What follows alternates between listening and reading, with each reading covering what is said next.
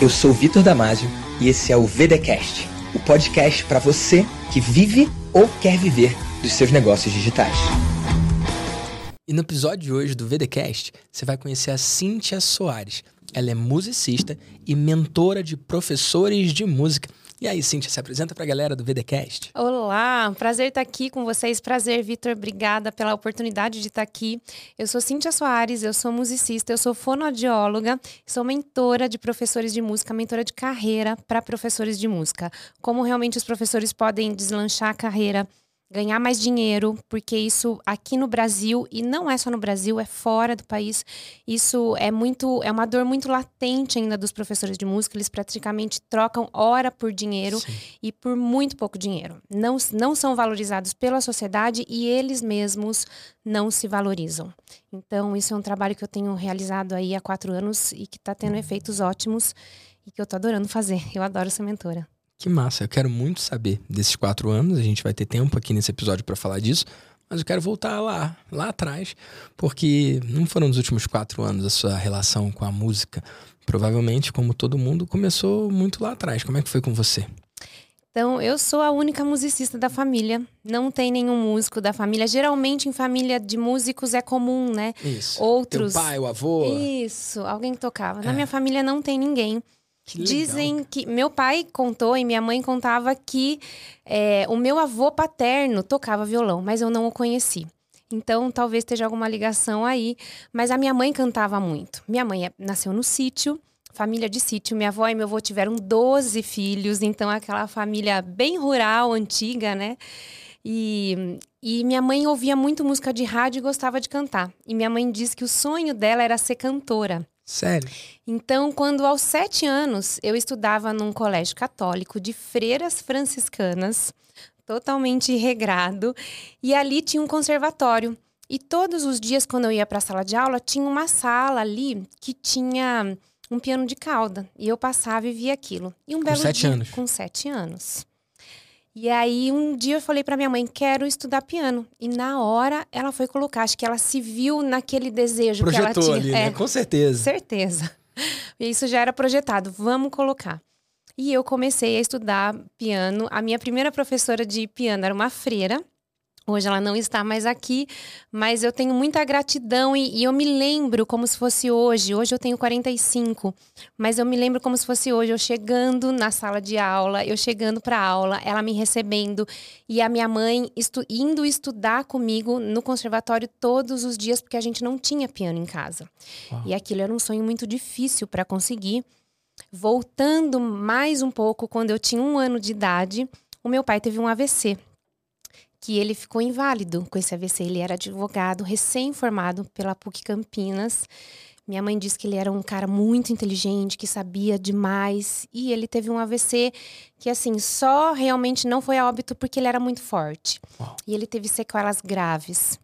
Ele aposentou por invalidez e ele não mexe um braço, a fala é muito embolada, uma perna ele arrastava. Ele ainda é vivo. Hoje meu pai tem 79, acabou de completar, mas ele tá agora ele tá bem acamado, tá bem mais difícil, né? Mas enfim, eu nem vou falar muito disso que eu me emociono porque Sim. é uma história de nós três. Eu, minha mãe e meu pai. É uma história de muita luta, minha mãe professora, Enquanto isso, meu pai com esse salário de, de aposentado por invalidez pelo INSS e minha mãe com um salário de professora. Muito novo, de... né? 34. Uhum. Muito novo. E a, ele viveu mais tempo da vida com o AVC inválido do que antes, do que antes agora com 79 anos. É louco, né? É, é, pra, é pra gente refletir todos os dias. Sim. Mas, e minha mãe com um salário de professora primária, porque minha mãe sempre deu aula de primeira a quarta série, realizando ali todos os meus sonhos. Eu sou filha única, porque depois disso minha mãe ficou praticamente com dois filhos em casa. Sim. E enfim, e aí eu comecei a estudar e esses só uma coisa que eu lembrei agora, esse, a minha filha hoje tem sete anos, a Beatriz. E à tarde, para eu trabalhar, ela fica na casa da minha mãe. E outro dia eu cheguei para minha mãe e falei assim: mãe, Mas não é difícil a Bia ficar aí, você tá cuidando do papai, ele tá camado, usa fralda, tem cuidadora, toda esse, essa questão, né, da vida. Minha mãe falou: não, Cíntia, deixa ela aqui. Criança tem que ver que nem tudo na vida vai ser fácil. Eu falei, putz, é isso. É Uau. o que aconteceu comigo. Uau. Eu vi desde pequena que nem tudo era fácil. E que eu tinha que fazer alguma coisa para mudar isso. E inconscientemente fui fazendo com a música. Mas voltando, comecei a estudar. Estudei num conservatório muito muito bom lá na minha cidade, que hoje não existe mais, o Conservatório Dramático e Musical de Piracicaba e fui até completar o meu curso técnico de piano. E quando eu tinha 15 anos, alguns amigos me pediram para eu dar aula, porque além do piano, eu tinha um segundo instrumento que era o violão, porque no conservatório a gente precisava ter um segundo instrumento para ter o diploma, né? Sim. De curso técnico de pianista. E eu toco violão. E eu comecei a ensinar meus amigos a tocar violão. Comecei a tocar na missa. Mas seu instrumento principal era o piano? É o piano. Meu instrumento principal é o piano. Mas o violão, ele é mais fácil de transportar, né?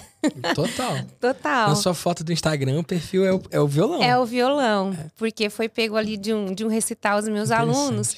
Então tinha rodinha de amigos. Tava a Cintia com o violão. Vai ter um aniversário? Vai a Cintia com o violão. No meus, nos meus aniversários, vem os amigos e o violão tá ali. E se a gente tava perto do piano, fazia ali um sarau, sempre teve música. Na facu... Eu ia para a faculdade com o violão. E nos intervalos eu me lembro de rodinhas ali na faculdade tocando violão. Era uma delícia. A que música massa. agrega, né? A música ela une as pessoas, une. né, de uma forma única.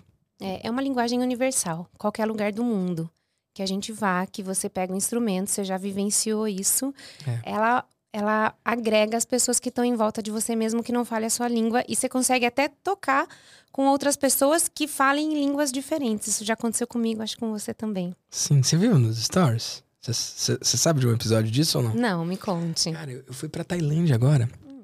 e para as Filipinas. Passei minha lua de mel lá. Uhum. E a gente visitou uma. Acho que eu posso chamar de tribo? Eu não sei. Um povo bem específico das meninas que usam o, o alargador no pescoço, pescoço, anéis no pescoço. E aí elas têm o, o, pescoço muito comprido, com aqueles anéis ali, né? Uhum. E elas não falam minha língua. E eu não falo a língua delas. Só que elas estavam com um instrumento. Não era exatamente um violão, não. Era tipo um, um violão, só que de três cordas. E ele, ao invés de ter as casas tipo, delimitadas, eles tinham as cordas com trastes, né? Que Sim. Só que não regulares. Então, é dentro das notas. É, é, como se fosse um violão que você tá dentro da escala, independentemente do que você tocar. Tá. Do que você toque, né? E, cara, eu tava ali naquele momento, eu peguei, fiquei curioso com o instrumento, tentei entender a afinação totalmente diferente de tudo que eu já vi. E aí ela viu e tal, e aí ela sentou do meu lado. E ela começou a tocar, e eu consegui replicar o que ela tava fazendo ali, e a gente interagiu, a gente tocou junto. E foi o único, porque eu não falo a língua dela, ela não fala a minha língua, mas a gente conversou, né? Exatamente.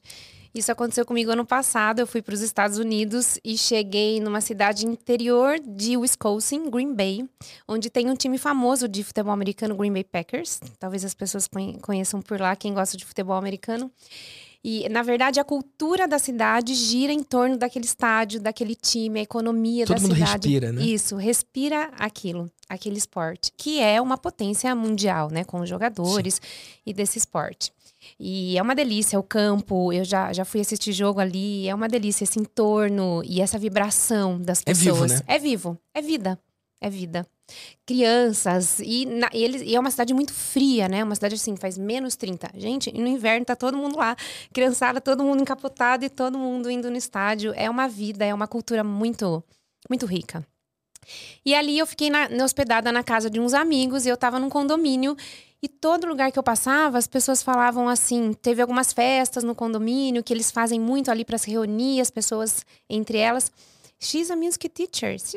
Todo mundo me identificava como uma professora de música. E tinha um senhor de 80 anos e tinha um estúdio na casa dele no basement, embaixo, e que ele se reunia com alguns amigos para tocar. E ele falou: Vamos lá tocar. Vamos, vou lá tocar. Cheguei, falei: Ok, você tem um violão? Ele tocava baixo. Falei: Tem um violão? Tem. Tinha uma guitarra lá. Eu não toco guitarra como você, mas eu toco violão e solei ali uns acordes. Falei, vamos tocar Elvis. E daí você pensa em algumas coisas que são atemporais, Sim. universais. É. E a gente tocou Elvis, tocou Sério? Beatles. E a gente se comunicou. E quem tava junto, a esposa dele chegou e ainda falou pra, pra Riley, minha amiga, que falou: Putz, she's cool, ela é legal, tá ali com a gente tocando. Então, Você assim, não falou nada, né? não abri a boca. Eu falei, então assim, como essa música agrega, né? Então, como eu comecei isso com os amigos e que eu levava esse violão para todos os lados, e aí eu comecei a ter alunos de música com 15 anos. Eu não tinha me formado ainda, então assim, eu não tinha passado pela, por toda a academia de formação do músico, que tem isso. E professor tem muito isso, né? Do diploma, Sim. de ter, do diploma ser currículo e tudo mais. E aí eu comecei a dar aula para esses amigos ali no bairro e já fazia um dinheiro legal. E com 18 anos eu comprei meu primeiro carro. E eu lembro que minha mãe contou. Uma baita vitória, né? Uma baita vitória. Mas eu esqueci de contar que quando eu tinha nove anos, o meu pai ganhou uma grana. E eles pagavam aluguel. A vida era muito difícil, a vida não era simples, eu não ia ao shopping. O meu passeio era ir na casa da minha avó de domingo, comer pipoca, e brincar com os meus primos. A gente, eu não tinha luxos. Ir à missa todos os sábados e domingo na casa da minha avó. Era essa minha infância de bairro no interior de São Paulo, onde eu moro, em Piracicaba. E era uma vida que para mim era a melhor do mundo. Eu não precisava é mais que aquilo. Vida. É a minha vida é a minha história. E aí, lá em. Desculpa, me perdi. Nove anos de idade. Seu pai recebeu uma grana. Isso. E aí, como meu pai recebeu essa grana, os meus pais podiam ou comprar uma casa, que era, seria. Foi a única oportunidade que eles tiveram, ou comprar uma casa ou fazer alguma outra coisa com dinheiro. E na época, a minha professora de piano, que era essa freira, falou: Olha, a Cíntia tem muito futuro na música. Vocês não podem investir num piano? E eu lembro como se fosse hoje a gente indo na loja e comprando piano. Então, meu Deus. Toda a grana que meu pai teve na vida, ele investiu nesse piano para mim. Eu tinha nove anos. E nem alguma sapiência ou algum sexto sentido dele e da minha mãe, eles sabiam que isso ia ser o meu futuro e que isso ia ser o meu sustento hoje como profissional e da minha família que hoje eu consigo retornar isso para eles. Eu também tenho uma participação ali, enfim, muito ativa na, no sustento deles e é um grande um grande objetivo meu, né? Como, como filha, retornar tudo que de maneira física, de maneira monetária, trazer o maior conforto que eles possam ter agora na velhice, por tudo que eles deixaram de ter durante a vida para me proporcionar isso. Então, isso é uma retribuição, uma forma de amor. Eu acho que é a maior forma de amor que a gente. A nossa linguagem do amor é essa, da nossa história, de nós três. Que bom que você pode fazer isso, né? E, e só para eu colocar um pouco de contexto para quem está ouvindo, a gente está falando de quantos anos atrás? Não sei se pode falar eu a idade. Eu tenho 45, né? então, já falei. É. Agora, qual é a grande coisa? Não é barato o piano. Não, não é barato hoje. Não era barato. E, e, lá atrás, menos ainda, porque quando você falou, é, é que o, o, tempo passou muito rápido. A gente está em 2023. E aí, quando você fala, ah, ou eles compravam uma casa ou um piano. Isso. Tipo, mas quem tá ouvindo, tipo, como assim uma casa ou um piano? Porque, tipo, eles não estão ligados de quanto que uma casa pode ser barata, principalmente no interior, e quanto que um piano pode ser caro. Então, Isso. Então, só, só para trazer essa visão. E o que talvez eles não tenham percebido também é que violão o cara tem uma barreira de entrada muito menor. Todo mundo tem alguém que tem um violão. Só que o piano, ele é fixo hum. num lugar. Ele é um trambolho para levar. E isso é muito relevante para sua carreira, porque não tem como alguém ter uma carreira no piano sem piano. Então, eu não sei se você que está aí em casa sacou isso. Ela tocava só X vezes na semana quando ela tinha acesso, que ela ia, era no conservatório? Era Isso, na... no conservatório. E fora dali, como é que praticava em casa? Não praticava. Não praticava. Então, ela ter recebido de presente do pai, com essa única grana que ele recebeu, foi a uma coisa que tornou possível. Sem isso, nada aconteceria. Exatamente. Incrível, né? Foi a única coisa. Tem aquele livro, né? Sim. A única coisa. E essa foi a minha única coisa. E eu dou muito valor a isso, assim. É uma coisa que, assim, emana de, de, de gratidão. Por meus pais terem tido. Acho que foi Deus, né? Naquele momento também, que colocou ali, não, agora vai ser o piano. Enfim, isso trouxe a minha carreira e eu comecei a dar aulas e com depois que eu tive piano, fui expandindo. Eu cheguei a ganhar dois concursos de piano aqui em São Paulo. Um eu tinha 17 anos, outro eu tinha 19. Então, eu fui, a, fui uma pianista num estágio bem, bem legal e de, a ponto de, de, ganhar prêmio. de ganhar prêmio, né? Em concursos e comecei a dar aulas. E aí, quando comecei a dar aulas, com 18 anos, eu ganhei meu primeiro carro. Eu comprei meu primeiro carro com o meu dinheiro. E eu só dava aulas particulares. Eu lembro que na época eu tinha um carnê de uhum. 36 parcelas uhum. no meu carnê de, de, do, do piano. E tinha que dar uma entrada, na época de mil reais. Eu tinha guardado um, um dinheirinho e dei a entrada de mil reais e fui. Eu lembro que as parcelas acho que eram 360 e mil reais. reais era, era muito, muito dinheiro. dinheiro. É, é, que, cara, eu, eu tenho certeza muito. que tem gente que tá ouvindo que não, não tá ligado e que não faz ideia. Mas, cara, é, é, é uma grana. E você fez isso com 18 anos isso mostra o quanto que você tá indo bem. Sim. Porque eu não sei se foi assim com você, mas eu não tenho nenhum amigo que comprou carro com 18 anos. Eu tenho alguns que ganharam uhum. de famílias mais abastadas e outros que não tiveram carro. O primeiro amigo que comprou o carro comprou bem mais tarde. Tinha, sei lá, 25, 26, sabe? Já depois, tipo, da faculdade, já trabalhando. Ou, ou ah, depois da faculdade. Foi o Sasha, um ah. grande amigo meu que eu quero até trazer aqui no VDCast ainda um dia, se eu tiver chance. Cara, não é, não é comum. Você teve alguma outra amiga que comprou carro com 18 anos? Ou, não. ou... eu só tô colocando perspectiva pra galera entender, é. né? O que, que é isso. Não tinha. Então, dando aula de música, você Sim. conseguiu conquistar uma receita, uma renda muito interessante. Muito, muito interessante mesmo. Você trabalhava muito? Trabalhava muito, Vitor. Muito. De segunda a sábado. Trabalhava muito. Muitas que horas, muitas, muitas aulas por horas. dia. Porque não é caro, né? O cara que é professor de música, via de regra, ele não cobra muito. Não. Então, a sua forma de receber muito era trabalhando muito. Então. Trabalhando então, eram muito. Eram quantas aulas por dia? Como é que era o ritmo? Putz, era uma coisa de 10, 8 aulas por dia. Era muito Meu puxado, Vitor. Eu tinha muita energia, tava muito na vibe, tava fazendo dinheiro, amava, então né? amava. Ama, né? músico ama, né? É. Tem, tem, o bom e o lado bom e o lado ruim Isso. do músico, que ele Isso. ama o que faz e muitas vezes não pensa no retorno financeiro, é. que é o que eu fiz muitos anos. Mas quando você vê o potencial que isso pode te trazer e você consegue o financeiro junto, isso é libertador. Isso é libertador. Mas é, confesso que é um mercado que não vê muito isso ainda, porque ainda Sim. é pregado muito a, a, técnica do músico, do virtuose e mesmo dos professores de música de ter muita técnica para trabalhar. Então você fica atrás de técnica, mas você não busca a, o financeiro. E daí chega no final da semana ou no final do dia, você tá feliz que deu um, aulas muito maravilhosas, mas e aí? Você não teve o retorno. Daí mingua, né? Minimiza né, a pessoa nisso. Isso é muito comum que eu ouço dos mentorados e dos meus alunos hoje, professores de música. E aí eu continuei com 21, terminei o curso técnico de piano e com 21 anos, 20, chegou a época de eu escolher a faculdade. Não, de, minto, eu me formei com 21, com 17. Eu fui escolher a faculdade. Eu lembro que eu queria fazer pedagogia. Eu falei para minha mãe, vou fazer pedagogia. Minha mãe falou, pedagogia não. Eu dou aula, pelo amor de Deus, você trabalha em escola, ganha salário, não vai ser pedagoga. Eu olhando nos cursos, falei, eu tinha uma amiga fonoaudióloga. Falei, vou fazer fonoaudiologia. Ela, ela trabalhava muito com criança. Eu gosto de trabalhar com criança, que é uma coisa que as pessoas pensam que é fácil, mas não é. Mas eu já gostava, eu tinha essa empatia, gosto do desenvolvimento infantil, de acompanhar essa, esse desenvolvimento da criança. E falei, vou fazer fonoaudiologia e fiz. Com 17 anos entrei na faculdade, me formei com 20.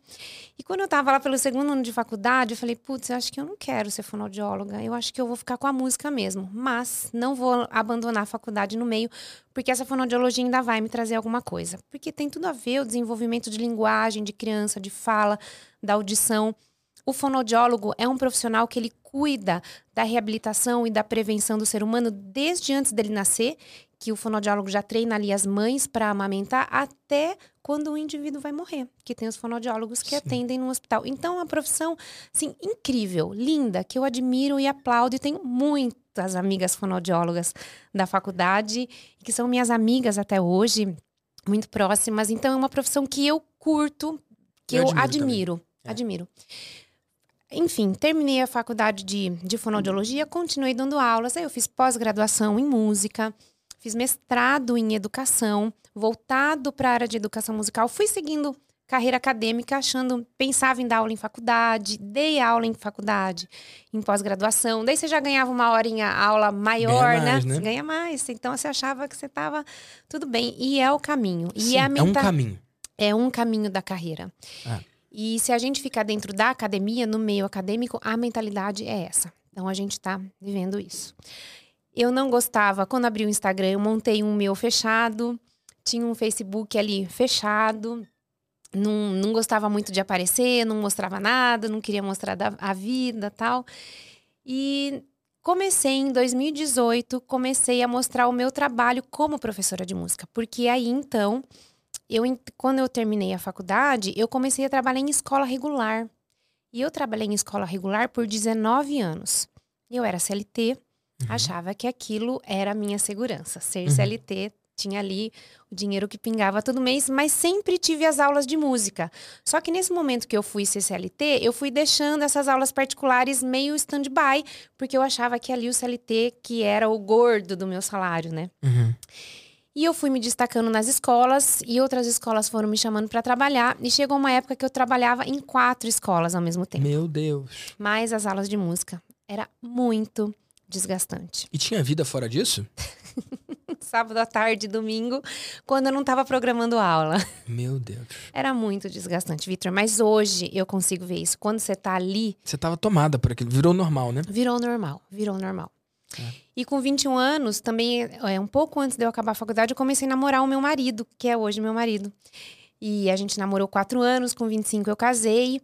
E cinco meses antes de eu casar, ele ficou desempregado. Meu Deus. Meu marido, que era CLT, trabalhava numa editora, ele ficou desempregado. Eu falei, bom, agora eu preciso, o que, que eu vou fazer? Vou trabalhar mais. Daí que eu fui procurar um trabalho numa outra escola e trabalhei mais. E se- a gente sempre ali, né, segurando a peteca para não deixar cair.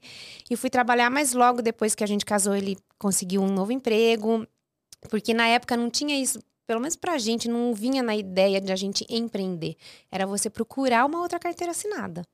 Você não tem mais uma carteira assinada, qual é a outra?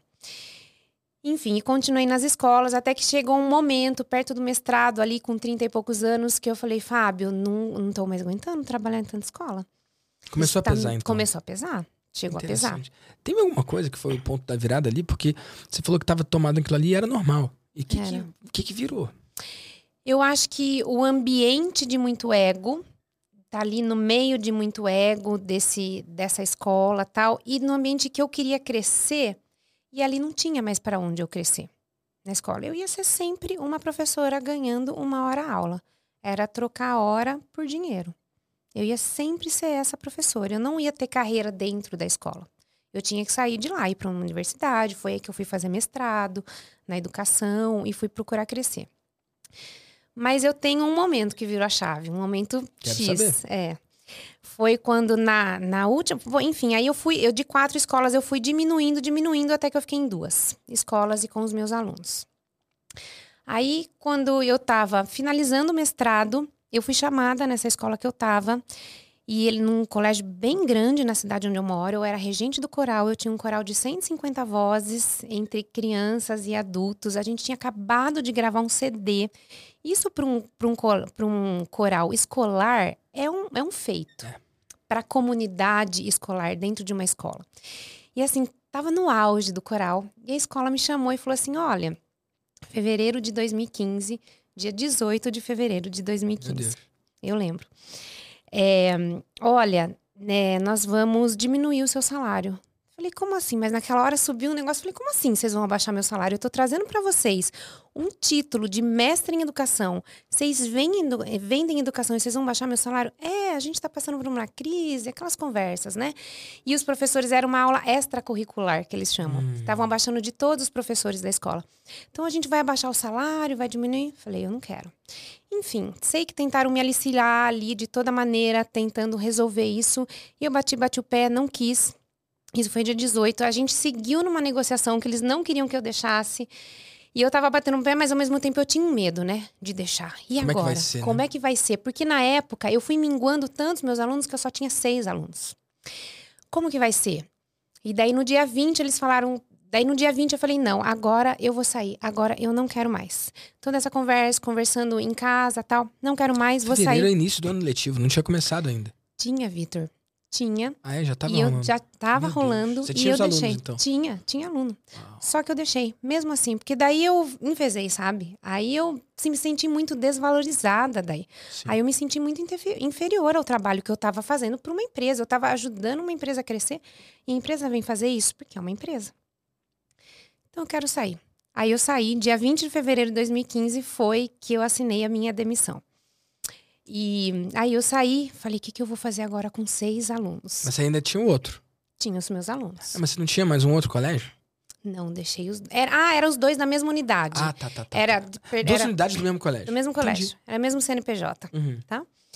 E aí deixei e tinha terminado o mestrado. Falei, ah, acho que eu vou dar Cara, aula em que história, faculdade. é. Daí eu falei, vou dar um tempo, um mês, vou começar em faculdade. Daqui um mês, eu fui fazer um exame. Fábio, acho que eu tô grávida. Grávida. Ei! Falei, acho que eu tô grávida. Engravidei no dia da minha demissão. Na comemoração. Uau! Então foi boa essa comemoração, glória a Deus. Foi muito boa. Você não imaginava por essa nesse Não, podcast. não fazia ideia. E aí engravidei. E um mês depois me vi grávida e com seis alunos. Uau, que beleza, hein?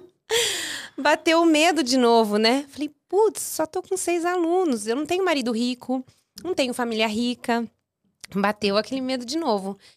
Mas me veio uma força por dentro que eu falei, vou abrir um Instagram e vou começar a divulgar o meu trabalho. Isso em julho de 2018. E aí eu contratei uma pessoa para gravar uns vídeos para mim, porque eu não sabia mexer em vídeo, eu não sabia mexer em rede social, era avessa, Teu achava que era era fechado, o Instagram também. eu achava um absurdo as pessoas se exporem, ficarem se expondo no Instagram, um perigo. Esse pessoal, né, que fica É. fazendo stories, imagina. É, que vai viajar e mostra o que você vai viajar, que mostra. que tá- Achavam, assim, Mostra até o desnecessário. prato de comida que come, meu Deus. Exatamente. e aí contratei uma pessoa, não saiu nada. Foi uma merda. Pode falar, né? Pode, já falou. Já falei. e aí foi catastrófico. Daí deu mais uns dois meses, falei, quer saber? Eu vou começar a fazer sozinha. E comecei a fazer sozinha, mostrar as minhas aulas. Eu sempre mostro no Instagram, no, no ins- Instagram o meu primeiro vídeo que eu fiz e o de hoje. Isso é é bom, hein? horrível. Isso é bom. É horrível o primeiro, assim. Eu só não sinto vergonha porque hoje eu sinto um orgulho da minha carreira. É. Mas é vergonhoso. Sem o primeiro vídeo tosco, ninguém faz um vídeo direito. Isso. Isso é muito importante, cara. E já é uma grande sacada pra quem tá em casa. Tudo que hoje é grandioso começou um dia pequeno. Não tem como você fazer um vídeo incrível sem ter feito vídeos toscos. E não é só o caso da Cintia, não é só o meu caso. Qualquer pessoa que você admira na internet e que hoje faz vídeo benzão e que faz live benzão e que tá na boa, na crista da onda, pega o primeiro vídeo dessa pessoa. Às vezes dois anos atrás, às vezes cinco anos atrás. No meu caso, 12 anos atrás. Bicho, era esquisito, era ruim demais. E você tem que passar por isso, né? Assim como no piano. Não dá pra primeira vez que eu sentar no piano, uau, ser incrível, né? Não tem como, né? Tanto é que uma das táticas que eu uso, porque eu dou aulas até hoje, mas hoje eu tenho uma equipe de professores também que trabalha comigo no Criança em Música, que é a minha escola de música, que se chama Criança em Música. Massa. E hoje, no Criança em Música, uma coisa que eu faço que nunca fizeram comigo é mostrar a evolução do aluno para os pais. Fica tá aí uma dica para quem quer mostrar para o cliente a evolução para que ele continue estando com você, como ele era, que é uma não basta transformar, tem que mostrar que transformou, que não é tem que isso? mostrar. Aprendi isso E com como é que você. você faz? Eu tenho vídeos dos alunos desde que eles começaram a tocar até hoje. Então, as pais muitas vezes têm isso, as pessoas que fazem aula de música têm isso, mas muito solto. Eu edito esses vídeos mostrando o caminho que ele percorreu. Então, isso é muito poderoso, porque eles veem esse caminho e veem que não é da noite para o dia, que isso são dois, três, cinco anos, mas que há um progresso, sim. Então, isso é um- uma tática e um, é uma, uma transformação que eu mostro mesmo do que acontece com os alunos lá do Criança e Música e que eu venho mostrando também nas mentorias em relação a isso. E eu sempre falo para os mentorados, eu lembro da primeira vez que eu falei com você, do primeiro dia que a gente conversou ou pelo WhatsApp ou pelo Instagram, pelo direct e hoje eu falando com você o quão é rico esse trans- essa transformação. Uau. E isso me move ver essa transformação, porque eu vejo a minha, né, nesse sentido. Mas aí eu fiquei sabendo que eu estava grávida da Beatriz, hoje com sete anos. E aí veio uma força de dentro. Eu comecei, comecei a filmar e comecei a mostrar no as minhas caso, aulas. literalmente de dentro, né? Literalmente. Dentro do útero, Sim. literalmente. E comecei a mostrar essa transformação. E aí a minha agenda de alunos lotou. Eu mostrava como eu dava aula e mostrava muito sem técnica, sem pensar, sem estratégia, mostrava genuinamente como era a minha aula. E a minha agenda lotou. E eu não tinha mais horário. E aí eu ouvi alguém falando: tá lotado? Aumenta o preço. E eu aumentei o preço. E as pessoas continuavam comprando. Uau. Falei, preciso crescer. E aí eu tive professores, isso no presencial, nas nossas aulas, tive professores que hoje trabalham comigo e que são da equipe do Criança e Música. Então eu tenho um negócio presencial e eu tenho hoje um negócio online. E quando eu fui mostrando as minhas aulas, também começaram a ver professores de música perguntando sobre o meu trabalho. Como que você faz isso? Ah, você tem essa partitura? Eles querem uma partitura, né? Você tem uma partitura? Que material você usa? Que livro? E eu comecei a mostrar e genuinamente eu também entregava aquilo. Mostrar os bastidores. Mostrar os bastidores, né? Os bastidores de mesa, de pré-recital. Amanhã mesmo eu tenho um recital de alunos. Tem toda uma preparação para isso, né? A gente não chega lá oba-oba, como você faz um evento, é um evento. Uhum. Tem toda uma preparação para isso. E aí eu cheguei nesse mostrando tudo isso, professores perguntando para mim, eu falei: "Poxa, tem mais um mercado que eu posso atingir" E tem muito valor nisso, né? tem muito valor, porque tá todo mundo no perrengue. E para mim, naturalmente eu consegui ir fazendo isso. E aí que eu comecei a, a fazer. Primeira coisa que eu fiz foi um infoproduto. Hoje eu olhando, eu acho que eu fiz errado. Eu devia ter começado primeiro com mentoria. Mas na época era aquilo que eu achava que, tinha, que era o certo fazer. Eu acho que não tem certo, né? Ou, ou errado. Cada um tem a sua jornada. E não tem nada de errado começar com o curso, depois fazer a mentoria. Não tem nada de errado começar com a mentoria e depois fazer o curso. Eu concordo com você. Que eu- a pessoa, vamos supor, alguém que tá ouvindo a gente em casa e tá do zero, eu aconselho que comece com a mentoria. Beleza? E eu quero até ouvir a sua visão de por que, que você acha que isso foi um erro. Mas se você parar de olhar como um erro e só entender que foi como foi, fica mais leve, né? Sim. a jornada, mas por que, que você acredita que você devia ter começado com a mentoria? Você começou com um curso de quanto? E como que você acredita que deveria ter sido, então? Obrigada, Vitor, por deixar isso mais leve, porque é uma coisa que É. todas as vezes eu falo. Foi perfeito como é. Tem- É. Cara, cada um tem a sua história. Exatamente, Tá cada um bem. tem sua história. Eu comecei fazendo um curso que no começo ele chamava Método 6.7. Não pergunte por quê. Tinha algumas pessoas que me Porque é um ajudavam. compasso quebrado. É. Enfim, e, esse método ele custava 389 Tá? Que é um preço super esquisito também, né? total. Enfim, alguém que eu chamei pra fazer o tráfego ali me ajudou, falou isso, e eu fiz, porque eu não entendia nada, né? E eu fiz e eu vendi ali 20 desse. Então, Validou? Opa, validei. E eu tenho gente que está lá do primeiro que está comigo até, Até hoje. hoje? Até Sério? hoje. 2020 foi isso, novembro de Que 2020. Eu tenho, inclusive, uma das alunas dessa primeira turma. Hoje ela é tutora minha, da minha metodologia. Ela continua comigo e ela que faz as tutorias, que são os plantões de dúvidas do meu produto online que eu tenho hoje. E esse método foi se transformando. Hoje ele é o método Criança e Música, que eu não sei porque eu não tive essa ideia brilhante antes, mas de colocar o nome da minha escola de música, que é o Criança e Música, que é do meu Instagram. Sim. E hoje ele é o método Criança e Música reconhecido pelo MEC, pela Faculdade de Brasília, da nossa massa, querida cara. Azora. Azora, que é. A Azora é, foi uma querida também e tem uma participação intensa nessa minha transformação. Ela, a gente compartilha muito da educação e da metodologia, que ela tem esse, essa premissa no trabalho dela e eu trago isso para a educação musical. Eu Sim. modelo isso para a educação musical.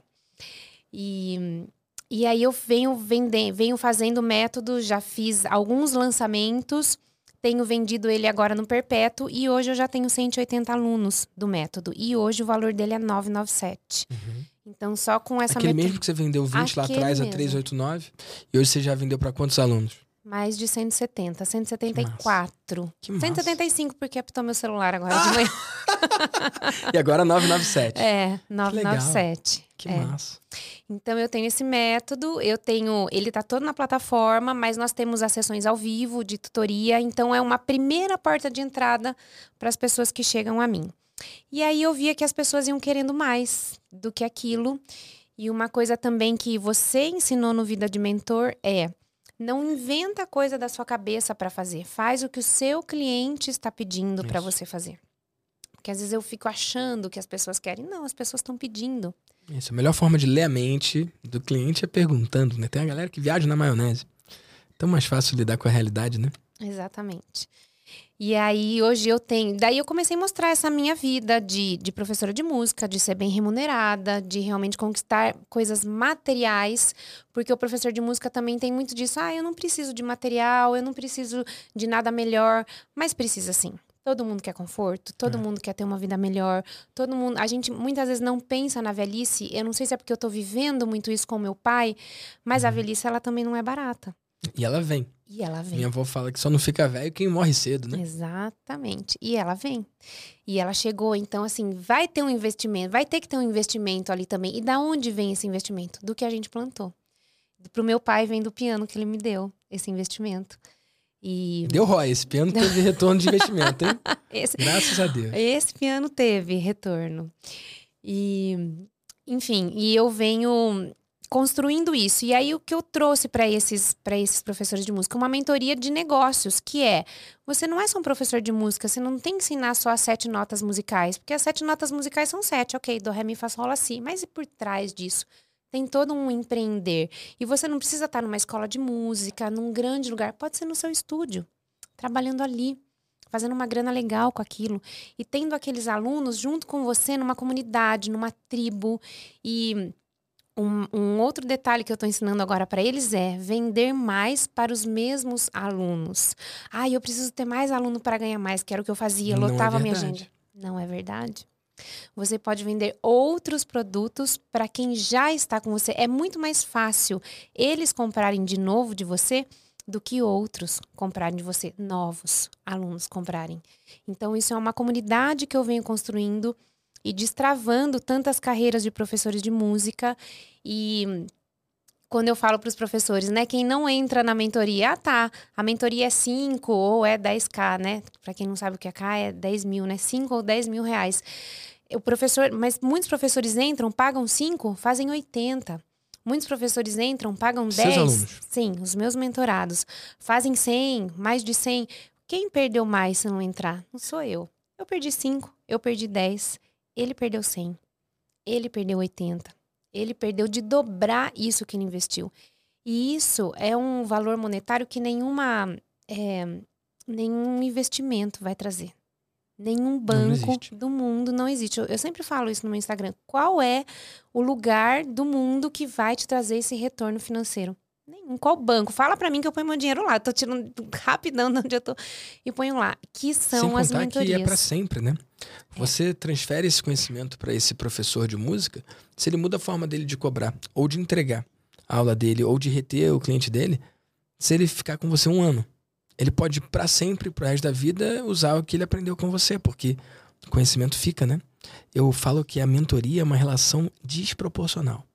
Ela sempre é desproporcional ou para um lado ou para o outro. Muito. Por exemplo, você fez o Vida de Mentor. Fiz. Cara, tem gente que pagou lá 30 mil no Vida de Mentor uhum. e não fez nada. Foi uma relação desproporcional. Eu recebi os 30 mil e a pessoa não recebeu nada em troca. Faz sentido? Faz. Não vou entrar no mérito de, de quem é a responsabilidade. A gente faz o máximo para a pessoa assistir. Cara, mesmo no ticket de 30 mil, tem gente que compra o programa e nunca atende o nosso telefonema. A gente liga, a gente cuida um a um, a gente manda mensagem.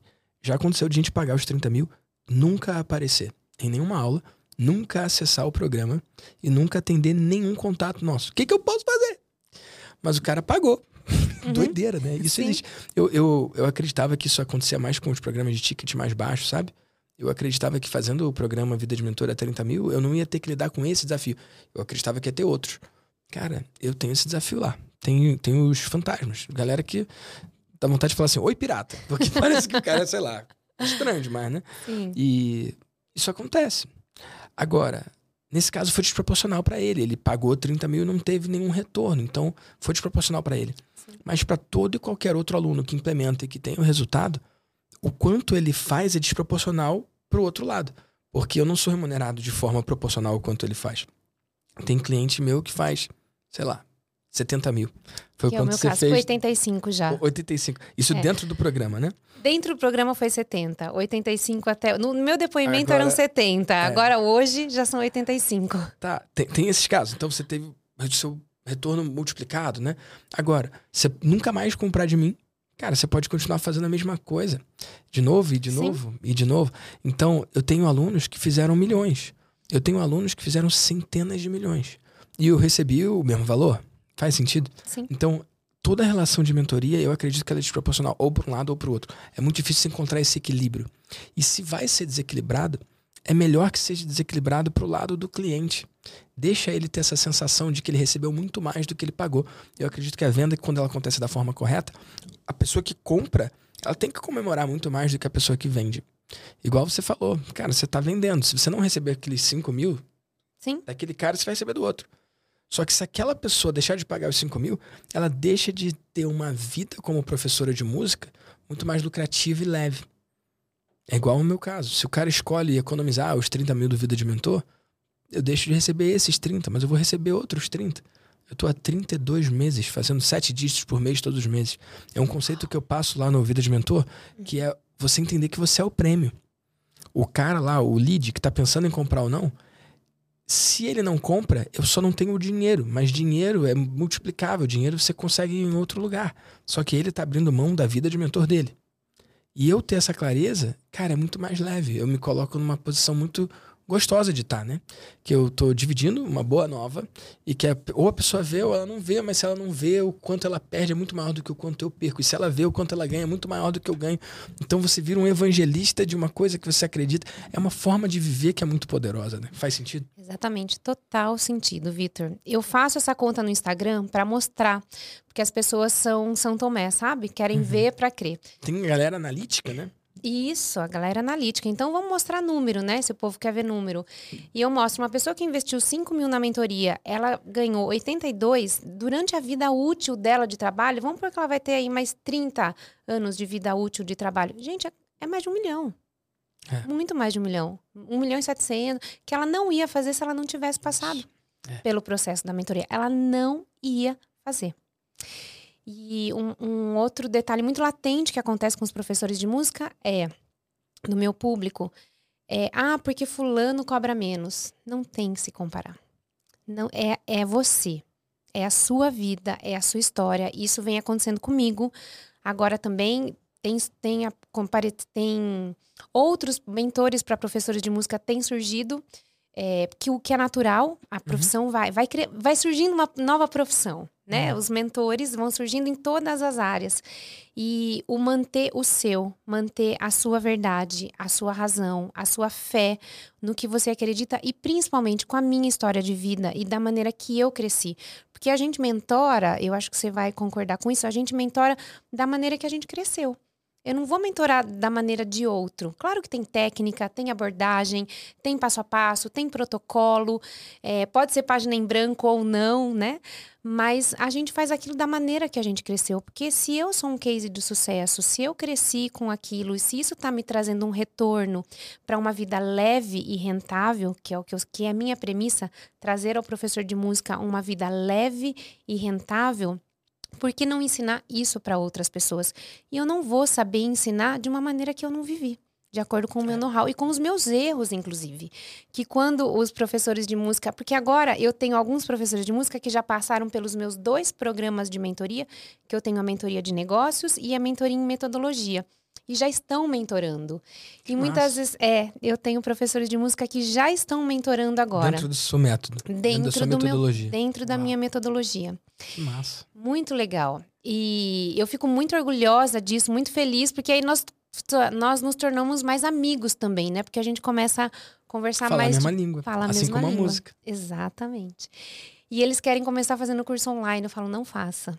Não faça. Eu fiz isso, deixa isso para depois. Primeiro você começa mentorando, tenha pequenos grupos, começa a monetizar mais, porque daí você tem gás. Primeiro isso. que o resultado é combustível. Isso. Então você vai ter esse combustível para você continuar trabalhando e você vai ter mais grana para investir, porque você vai ter que continuar investindo. o investimento não acabou, que também é um grande erro das pessoas. Cresce um pouquinho e para de investir. Achou que chegou. Mas o investimento não para, muito pelo contrário, o investimento vai ter que aumentar. Porque você vai querer programas maiores, é, é, Passos mais ousados. né? passos mais ousados, né? Usar a coragem. E a coragem também fica. Você tem sempre o medo e a coragem. A caixinha do medo é mais confortável, porque você fica ali com medo, quietinho. A coragem, você tem que se mexer. Mas essa caixinha, a hora que você abre, ela te leva para lugares inimagináveis. É, eu, eu, eu cheguei e pretendo chegar, e sei que eu vou chegar, a lugares que eu nunca imaginei, que às vezes até minha mãe não entende muito o que eu faço. A minha mãe toda vez pergunta assim: até que hora você vai dar aula? Falo, não, mãe, hoje eu não vou dar aula, hoje eu vou mentorar. Eu tava vindo para São Paulo para gravar com você. Ela falou: você vai fazer um curso? Falei, não, mãe, eu vou fazer um podcast. Um podcast é tipo uma entrevista que eu vou participar com um grande mentor. Você vai ver depois, você vai entender. Então, isso que a gente faz ah, é muito disruptivo. É novo. É novo. Tem de 10 anos pra cá, mas é novo. Pra, meu pai, por exemplo, não vai entender nunca e eu também não vou tentar explicar. Mas a minha sogra, por exemplo, minha sogra talvez esteja me assistindo, eu adoro ela. Ela me vê, ela fala pro meu marido, Fábio, mas ela não tá se expondo demais? Não tá mostrando muito? E ele fala: Não, mãe, é o jeito de trabalhar. A gente conta do que a gente conquistou, a gente conta do que a gente fez para as pessoas verem que é possível. Simplesmente. Não é para gerar Não é inveja. se gabar, não é pra ostentar. Isso. É porque a vitória de um autoriza a vitória do outro. Talvez se você não tivesse acesso e contato com histórias como essa, você não tivesse dado os passos que você deu. Eu sou muito grato, porque os meus alunos eles têm uma visão muito aberta sobre isso. Eles falam, não todos, mas a maioria falam dos números com uma tranquilidade, uma leveza, né? Nos Estados Unidos eles têm têm uma visão muito mais aberta até do que no Brasil. No Brasil tem uma coisa velada de que você não pode vencer, né? Se você estiver fazendo dinheiro, não tem que falar, ou alguma coisa assim. Uhum. E, cara, eu vejo um espaço de muita colaboração, de muita contribuição. Aqui mesmo no VDCast foram mais de 100 episódios até agora. Todos são clientes meus e que chegam aqui e contam as coisas que fizeram. E nunca é pra se gabar ou pra parecer melhor ou, ou sei lá. É sempre pra autorizar a vitória do outro. E em cada episódio tem alguém que ouve e fala: Nossa, por causa dessa história eu me desbloqueei. Por causa dessa história eu escolhi fazer diferente. Ou decidi viver uma vida diferente, uma vida de mentor. Então isso é muito mágico e poderoso, né? Como que a galera contribui. E é diferente do que acontece, por exemplo, no mundo corporativo ou nas carreiras normais, que muitas vezes é um puxando o tapete do outro ou querendo brilhar mais do que o outro, essa disputa de ego. Aqui tem lugar pra todo mundo, né? São empreendedores do bem, como que você sempre fala. E mas às vezes no caminho a gente encontra alguém que não é tão do Tem a bem, galera as pessoas treta, tóxicas. né? Tem, tem, é, existe. em Todo lugar, né? todo lugar. Na escola, quando eu tava, né, dentro do- da empresa tinha. É. Então, eu me afasto. Simplesmente me afasto e eu sempre falo, quem tá comigo, tá comigo. Quem não tá, segue o caminho e vai ser feliz, porque na verdade é a profissão que cresce. E muitas vezes os meus mentorados falam uma coisa que às vezes eu não caiu muito minha ficha, mas que é, Cíntia, você faz um trabalho por nós, pela nossa classe, que muitas vezes nenhuma outra pessoa faz ou fez. Tem um cara na internet que você conhece que já fez mentoria com você, que é o Matheus Starling Uhum. e a Tati Starling. O Matheus tem, tem essa pegada também Sim. de falar do professor empreendedor. Eu já fiz live com ele, a gente já gravou podcast. Eu conheci a Tati pessoalmente, uma das vezes que eu tive Isso é no Rio maravilhoso. né? muito queridos e muito do bem. É. Né? É, são cristãos do bem e até a Tati, é, a Tati, né? A gente falando, a Tati falou, você é uma bênção para os professores. E você sabe que o Matheus, a gente tem uma coisa interessante que é, o Matheus atinge muito mais o público masculino, Uhum. dos guitarristas, dos caras, dos professores de música que sustentam família e que muitas vezes não conseguem sustentar. É. E eu das mulheres, que as- muitas vezes ficam esperando do marido, mas muitas vezes o marido também não consegue Uhum. Proporcionar tudo o que elas gostariam, que queriam. Então, o que, que a gente tem que fazer? A gente tem que ir à luta. Unir forças, né? Unir forças, exatamente. E eu não contei uma coisa aqui que aconteceu. Depois que a minha filha nasceu, quando ela tinha cinco meses, é, o meu marido ficou desempregado de novo. Meu Deus. Esqueci de contar. Ele estava numa empresa como, como gerente, crescendo. Eu falei, "Ah, agora, né, a Bia nasceu, acho que eu vou conseguir maternar mais, ficar mais com o meu bebê e o Fábio. Porque a gente sempre teve esse ponto de equilíbrio Sim. quando no casamento. Uma mão lava a outra. Uma mão lava a outra. Quando um não tá ganhando tão legal, o outro tá. Quando não tá, o outro segura as pontas. É um, é um pacto velado entre a gente que nunca foi falado, mas a gente vai, vai fazendo isso. E aí o Fábio perdeu o emprego, eu falei, agora você não vai mais procurar. Até ele procurou algumas outras coisas, eu falei, agora você vai empreender, vai fazer né, outra coisa. E hoje ele tem duas outras áreas que ele trabalha. Ele tem uma empresa de eventos, de formaturas, e tem uma empresa de ele tem duas empresas de eventos, uma de formaturas com um sócio e uma que é dele, que é uma empresa que ele tem bike foods, que uma delas é de café, que eu te falei que ele é barista.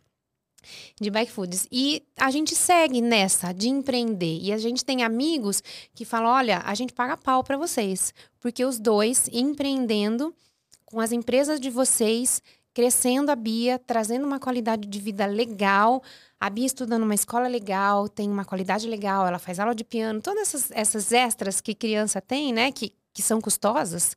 Aula de piano, aula de tênis de mesa, aula de natação. Tanana. Então, tudo isso que, que ela que eu tive com muita dificuldade dos meus pais, hoje a gente consegue trazer para ela com mais facilidade, com mais tranquilidade e que o nosso trabalho, porque empreender é você acordar zerado todo dia e ir buscar por alguma coisa todos os dias. Você tem que buscar um novo cliente, buscar alguém. A, empreender é isso. No CLT, você acorda, você sabe que dia 10 vai estar tá lá. Para o dia 10 estar tá lá, eu tenho que fazer.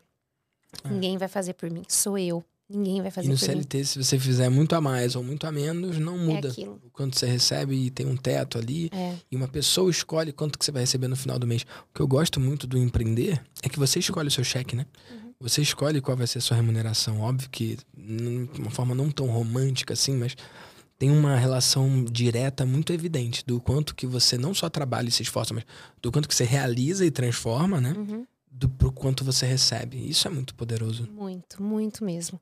E é do nosso esforço. No mês de abril, por exemplo, agora foi um mês muito bom para mim.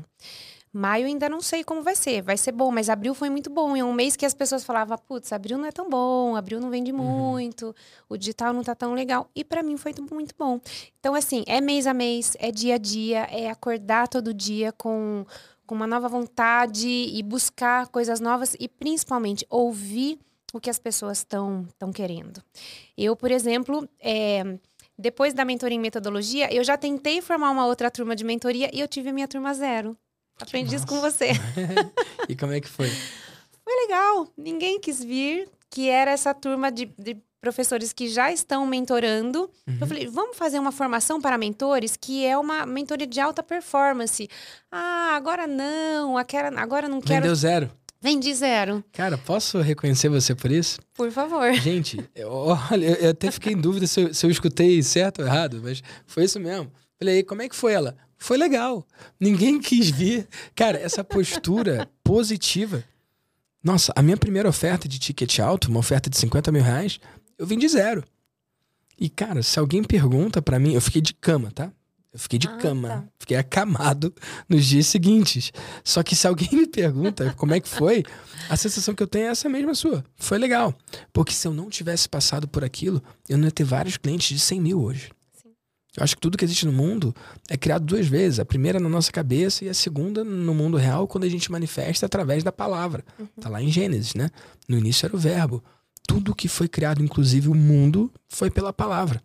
Então, é muito poderoso você fazer uma oferta. Mesmo uma oferta que vendeu zero, ela te coloca infinitamente à frente de quem não ofereceu. Então, por que, que você viu como foi legal aí se ninguém comprou? Fala disso. Porque é uma mentoria que eu já tenho aí pronta e não pejorando a, a, ou desmerecendo quem não veio, mas vai ser mais difícil para eles seguirem sozinhos. Vai, eles vão penar mais se, se eles não tiverem esse acompanhamento, vai ser mais difícil. E para mim, me libertou de um, de um ticket que eu não que eu não tinha oferecido. Então me libertou de um ticket que eu achava que, que ninguém ia comprar. Qual era o ticket? Desse agora, que é. eu ofereci, era 15 mil para essas pessoas. Tá. Que vieram agora. E me libertou desse ticket que eu não tinha vendido e que alguma hora alguém vai vir. Talvez Sim. não fossem as pessoas certas. E, os, e aquilo que você sempre fala também, buscar os nãos. Isso. Porque talvez também não sejam as pessoas certas para estarem comigo nesse momento. Não Pode tem ser nada que não- errado. Nada. E a amizade continua a mesma, e o meu amor por elas, e, e- e a- meus aplausos pelas carreiras que elas Isso. vêm construindo é o mesmo, e eu torço da mesma maneira, porque não sou eu. eu, não, eu a gente também não vai dar conta de mentorar todo mundo Isso. do mundo. A gente não vai dar conta. Então, as pessoas podem crescer por outras maneiras, não tem, tem problema nenhum. Nem todo mundo gosta de Beatles e os caras cresceram um monte, né? Nem todo mundo curte os Rolling Stones e os caras estão aí com 80, 90 anos abafando. Então, também eu não sou para todo mundo. A gente não é para todo mundo. Assim como outra coisa que eu falo para os meus mentorados, não é todo aluno que é para ser nosso. Nós temos perfil para dar aula para cada tipo de aluno.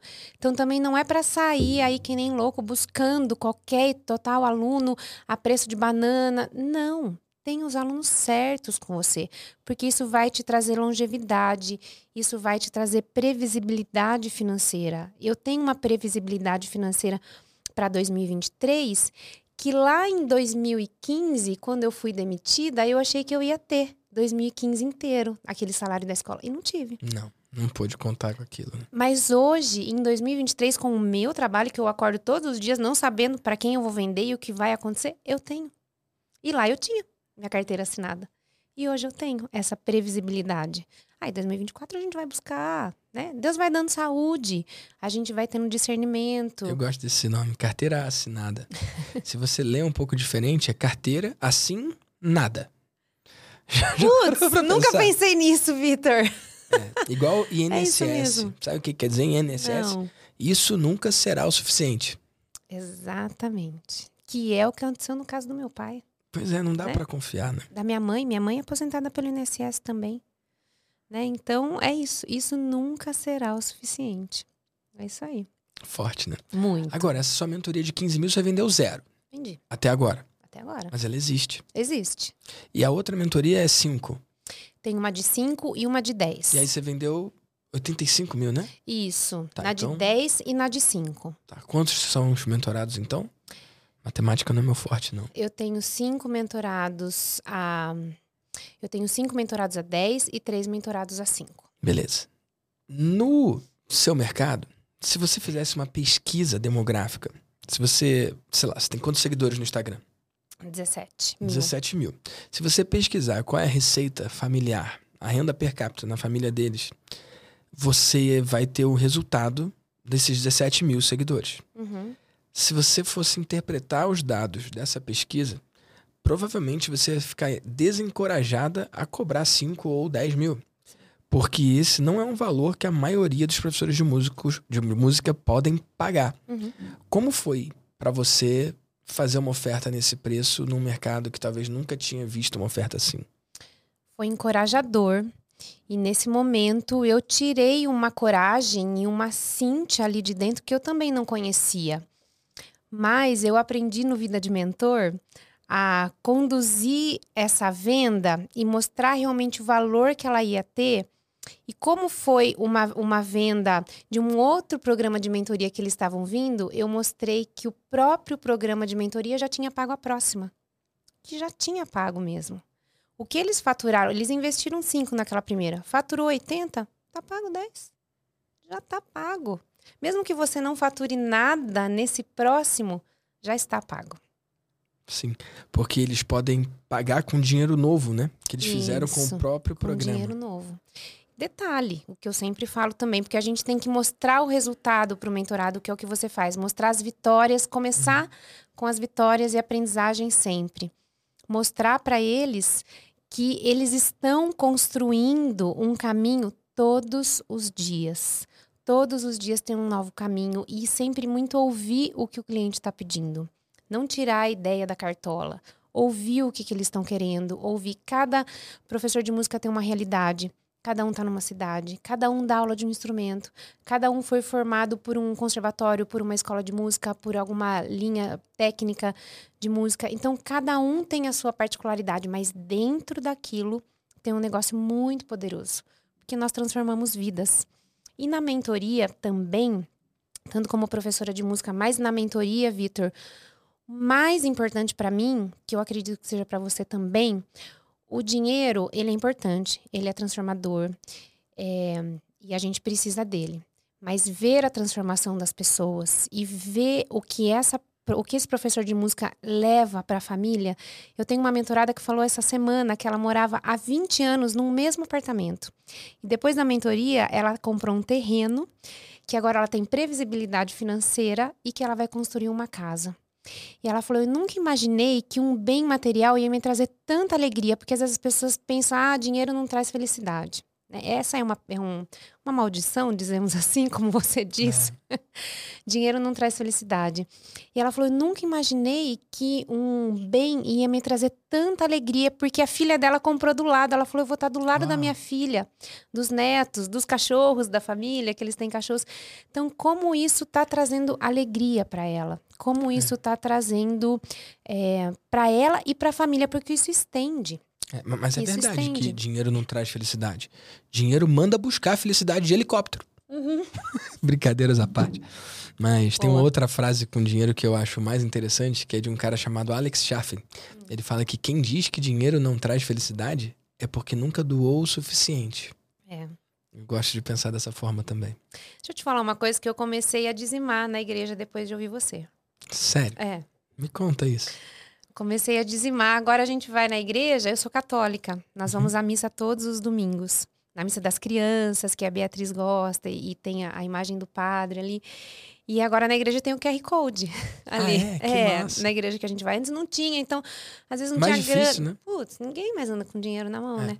E agora tem um QR Code. Todo domingo eu tô lá e tô fazendo a minha doação generosa para a igreja. Não é. Parabéns. Quando eu era criança tinha a tal da esmola, né, que uhum. dava para a igreja. Agora é uma uma doação generosa, porque precisa, né, para crescer. Todo mundo que trabalha ali por aquela comunidade precisa de dinheiro para manter aquela comunidade comunidade é. boa para a gente ir lá e usufruir daquilo.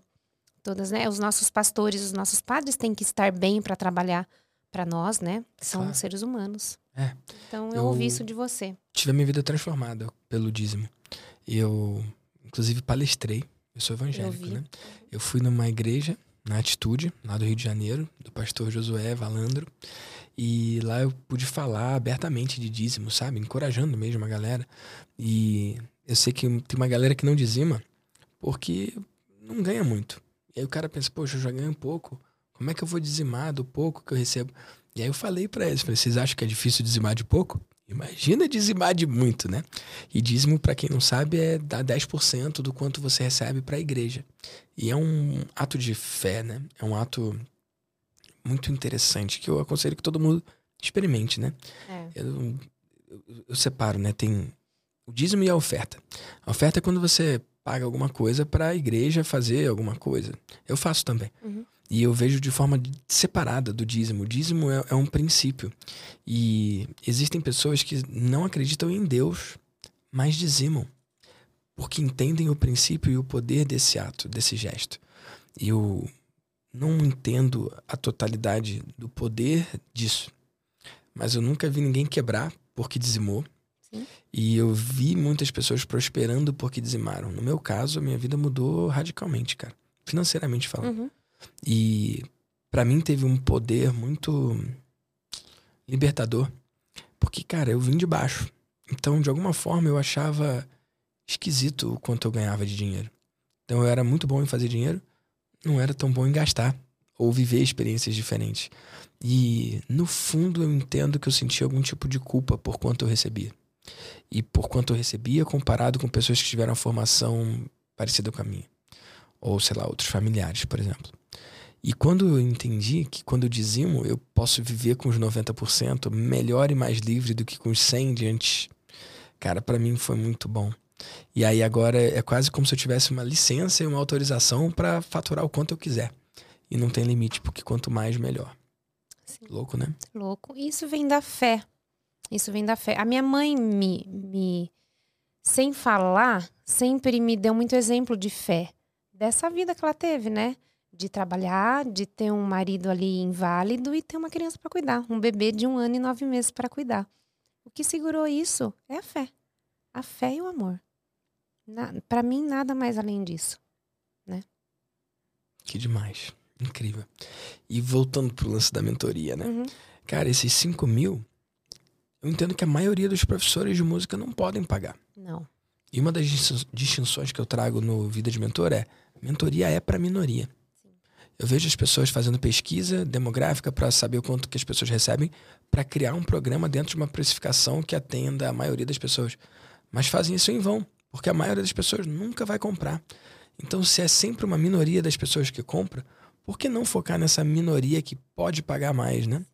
E como foi para você quando viu a primeira pessoa te pagando os 5 mil? Porque antes disso, para você fazer os mesmos 5 mil, você tinha que vender cinco cursos ou você tinha que fazer muitas e muitas horas de Aulas. aula, né? Como foi o, o primeiro momento? Eu falo muito que o mentorado cria o mentor, né? Você não é mentor até que o primeiro mentorado te paga. Então não é o mentor que cria o mentorado, é o mentorado que cria o mentor, assim como a sua filha te fez mãe. Sim. Como foi esse momento que o primeiro doido falou sim, toma, Cíntia, eu acho que esses 5 mil vão ficar melhor com você do que comigo. Como é que foi esse momento da sua criação como mentora, então? Eu acho que é tipo, isso que você falou, né? Virei mentora. Uma responsabilidade, praticamente uma carteira assinada, entre aspas, de mentor, profissão mentora. Agora eu sou mentora e eu tenho muito respeito pe- pelo dinheiro que vem, muito respeito por quem paga, porque eu sei que não é fácil, eu já estive nesse lugar de, de pagar um, um, um primeiro programa meu de mentoria, que na época era, sei lá, 3 mil, ou um programa de mentoria, o, o, o primeiro produto que eu comprei da Zora, por exemplo, que eu lembro que eu fiquei guardando dinheiro muitos meses para comprar, que era 4 mil, na época para mim era bastante. Então, é, eu tenho muito respeito, porque eu sei como é isso. E mas ao mesmo tempo eu tenho muita responsabilidade na entrega. E uma coisa muito legal nessa relação é que você me ensinou também: quem paga mais dá menos trabalho. Então a relação com quem me paga mais é muito leve.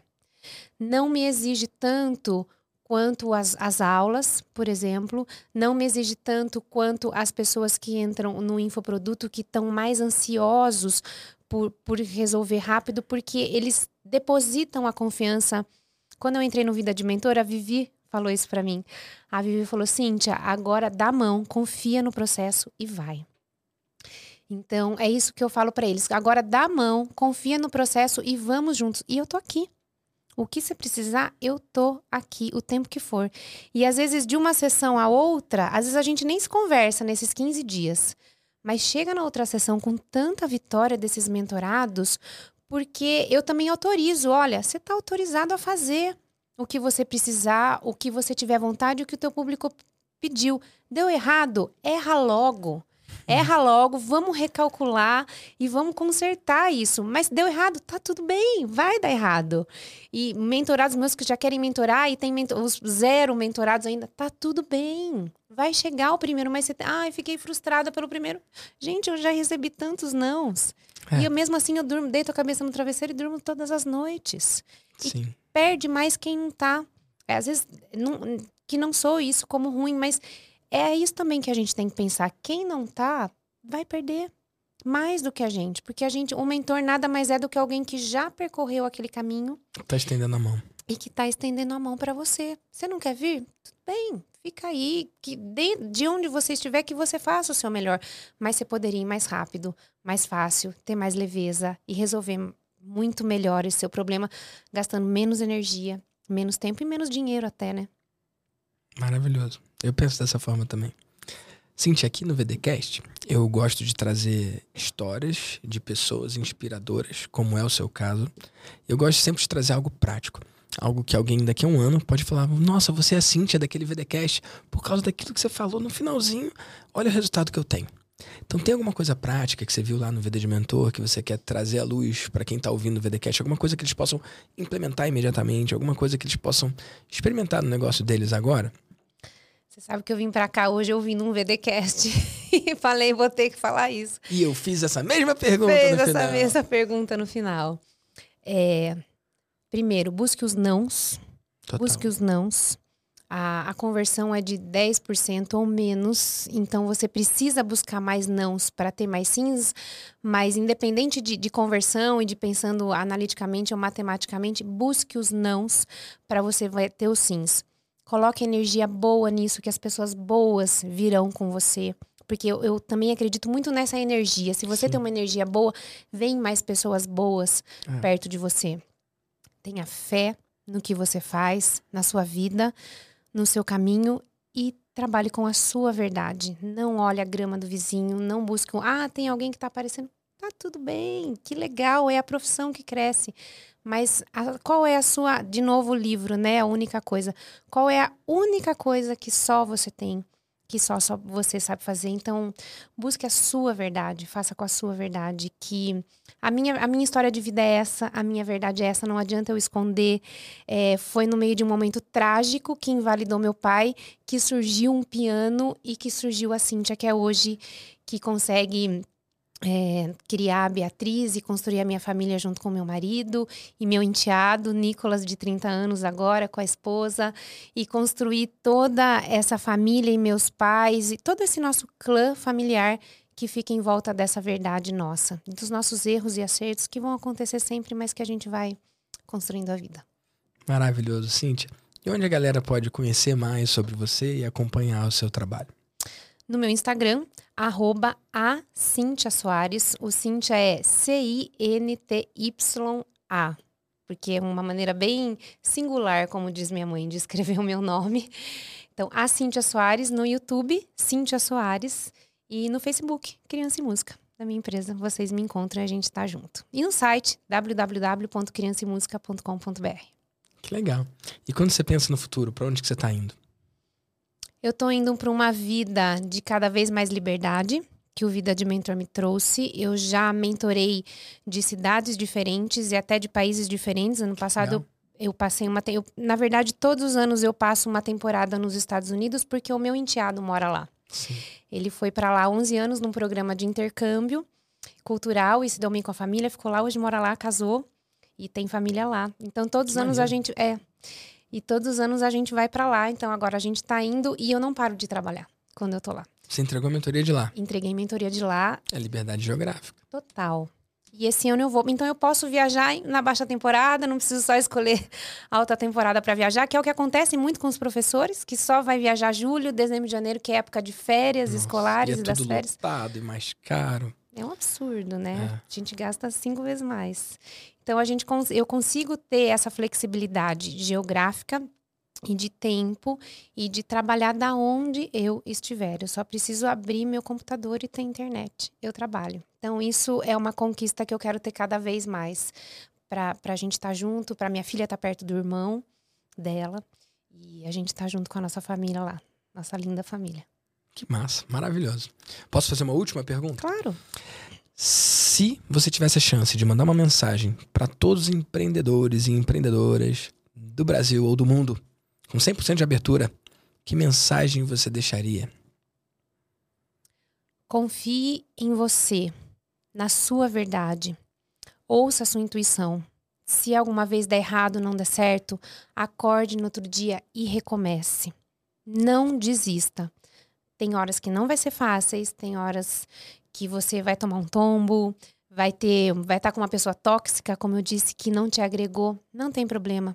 Aquilo foi ontem. O que, que eu posso fazer agora de hoje para frente? O ontem já foi.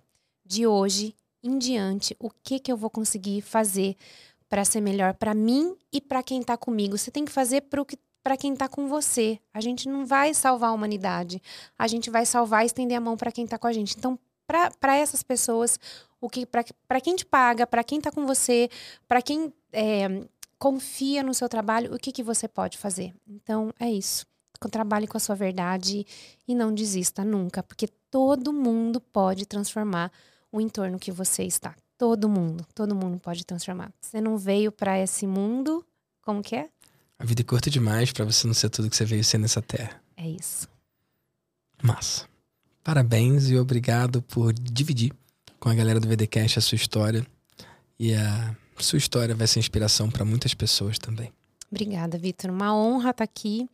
Nunca imaginei que eu ia estar aqui, mas para mim é uma honra e Deus abençoe a todos nós, você, a família e todo mundo. Obrigada mesmo. Amém.